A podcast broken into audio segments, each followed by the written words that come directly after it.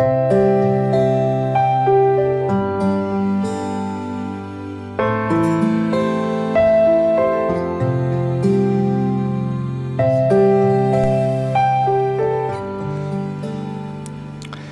弟兄姐妹平安，每天五分钟，牧师陪你读圣经。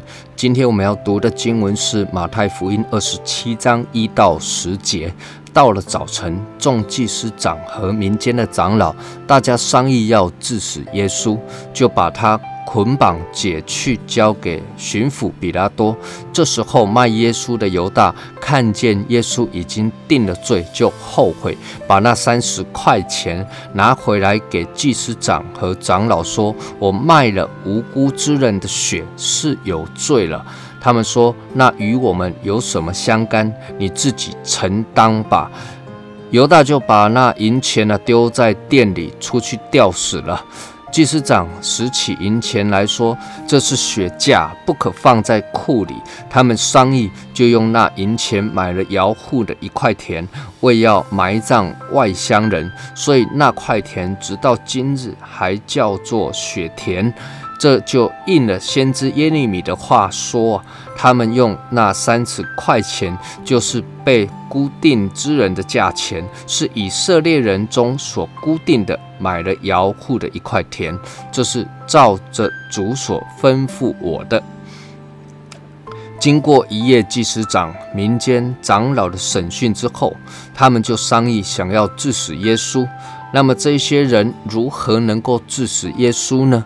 按照当时的背景，这一些人在法律上是没有致死人的权利，他们只有宗教的自治权。所以，如果要定耶稣死罪，还要刑罚的话，他们就必须让罗马政府来定耶稣的罪，而且死罪，才能够致死耶稣。所以，他们就把耶稣啊。捆绑押解到当时的巡抚比拉多的手中，那么犹大恐怕先前没有料想到事情的发展会变成这样啊，所以他就后悔了，把那三十块钱拿去给祭司长和长老，而且说啊，我卖了无辜之人的血是有罪了。结果祭司长和长老呢就把事情撇得一干二净了，好像跟他们一点关系都没有。要犹大自己承担所犯的罪，那么犹大呢就把钱丢在店里，跑出去吊死了。这三十块钱，祭司长就把捡起来啊，说这是血价，不可放在库里。他们就用那银钱买了窑户的一块田，我要埋葬外乡人，所以那一块田到如今还叫做血田。很多人读这段经文的时候啊，会琢磨在犹大到底有没有得救这件事情上。有人说啊，因为他悔改了嘛，所以他就得救了；也有人说啊，因为他最后是跑去吊死，所以他是没有得救的。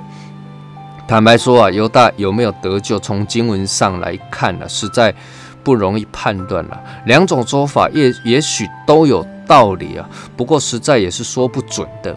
就连使徒行传的时候啊，使徒他们要挑选一个人来顶替犹大的时候，经文也只是说这位份犹大已经丢弃了，往自己的地方去了。不过，我想这不是我们所需要太多关切的事情。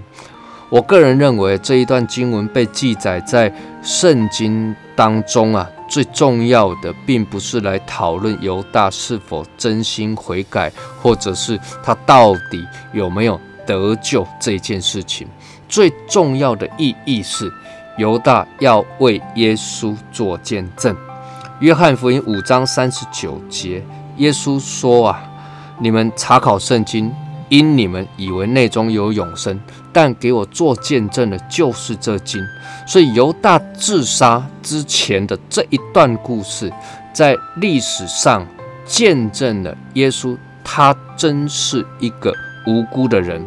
耶稣的的确确是无罪的。各位，这就不是门徒们自卖自夸了。就连出卖陷害耶稣的犹大，也为耶稣做见证。耶稣是真真实实没有犯罪的人，愿神赐福于你。